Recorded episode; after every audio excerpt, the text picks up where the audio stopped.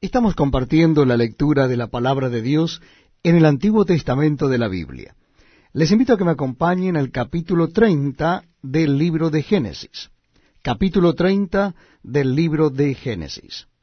Dice así la palabra de Dios. Viendo Raquel que no daba hijos a Jacob, tuvo envidia de su hermana, y decía a Jacob, Dame hijos o si no me muero. Y Jacob se enojó contra Raquel y dijo, ¿Soy yo acaso Dios que te impidió el fruto de tu vientre? Y ella dijo, He aquí mi sierva Bila, llégate a ella, y dará a luz sobre mis rodillas, y yo también tendré hijos de ella. Así le dio a Bila su sierva por mujer, y Jacob se llegó a Elia, y concibió Bila y dio a luz un hijo a Jacob. Dijo entonces Raquel, me juzgó Dios y también oyó mi voz y me dio un hijo. Por tanto llamó su nombre Dan. Concibió otra vez Bila, la sierva de Raquel, y dio a luz un segundo hijo a Jacob. Y dijo Raquel, con luchas de Dios he contendido con mi hermana y he vencido. Y llamó su nombre Neftalí. Viendo pues Lea que había dejado de dar a luz, tomó a Silpa su sierva y la dio a Jacob por mujer. Y Silpa, sierva de Lea, dio a luz un hijo a Jacob.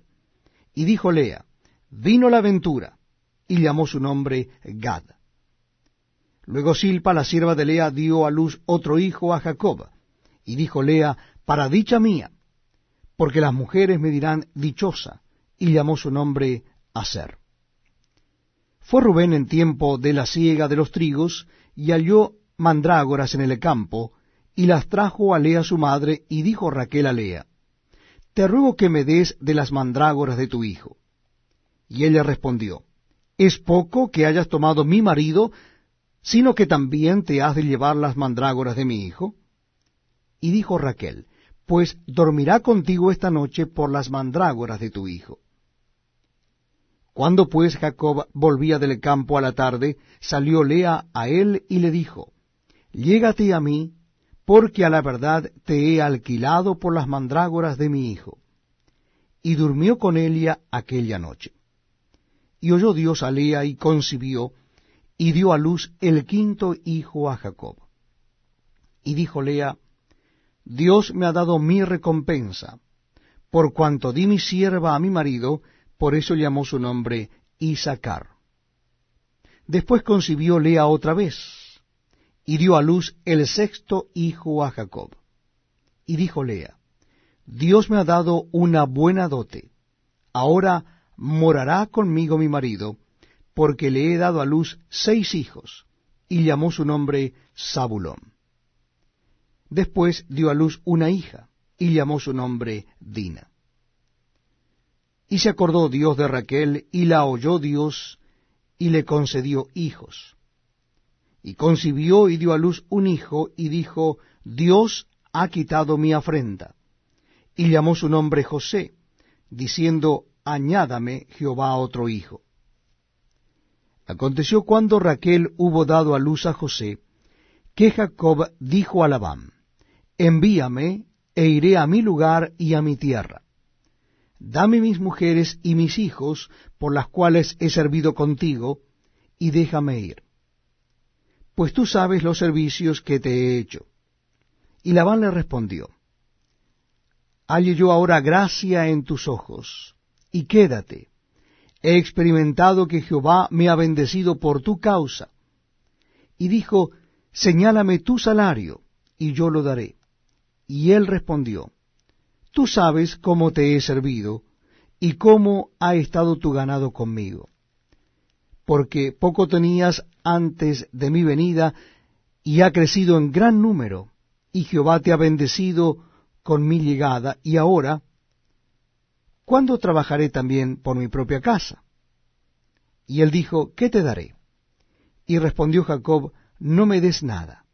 Si hicieres por mí esto, volveré a apacentar tus ovejas. Yo pasaré hoy por todo tu rebaño, poniendo aparte todas las ovejas manchadas y salpicadas de color, y todas las ovejas de color oscuro, y las manchadas y salpicadas de color entre las cabras, y esto será mi salario. Así responderá por mí mi honradez mañana, cuando vengas a reconocer mi salario. Toda la que no fuere pintada ni manchada en las cabras, y de color oscuro entre mis ovejas, se me ha de tener como de hurto. Dijo entonces Labán, mira, sea como tú dices.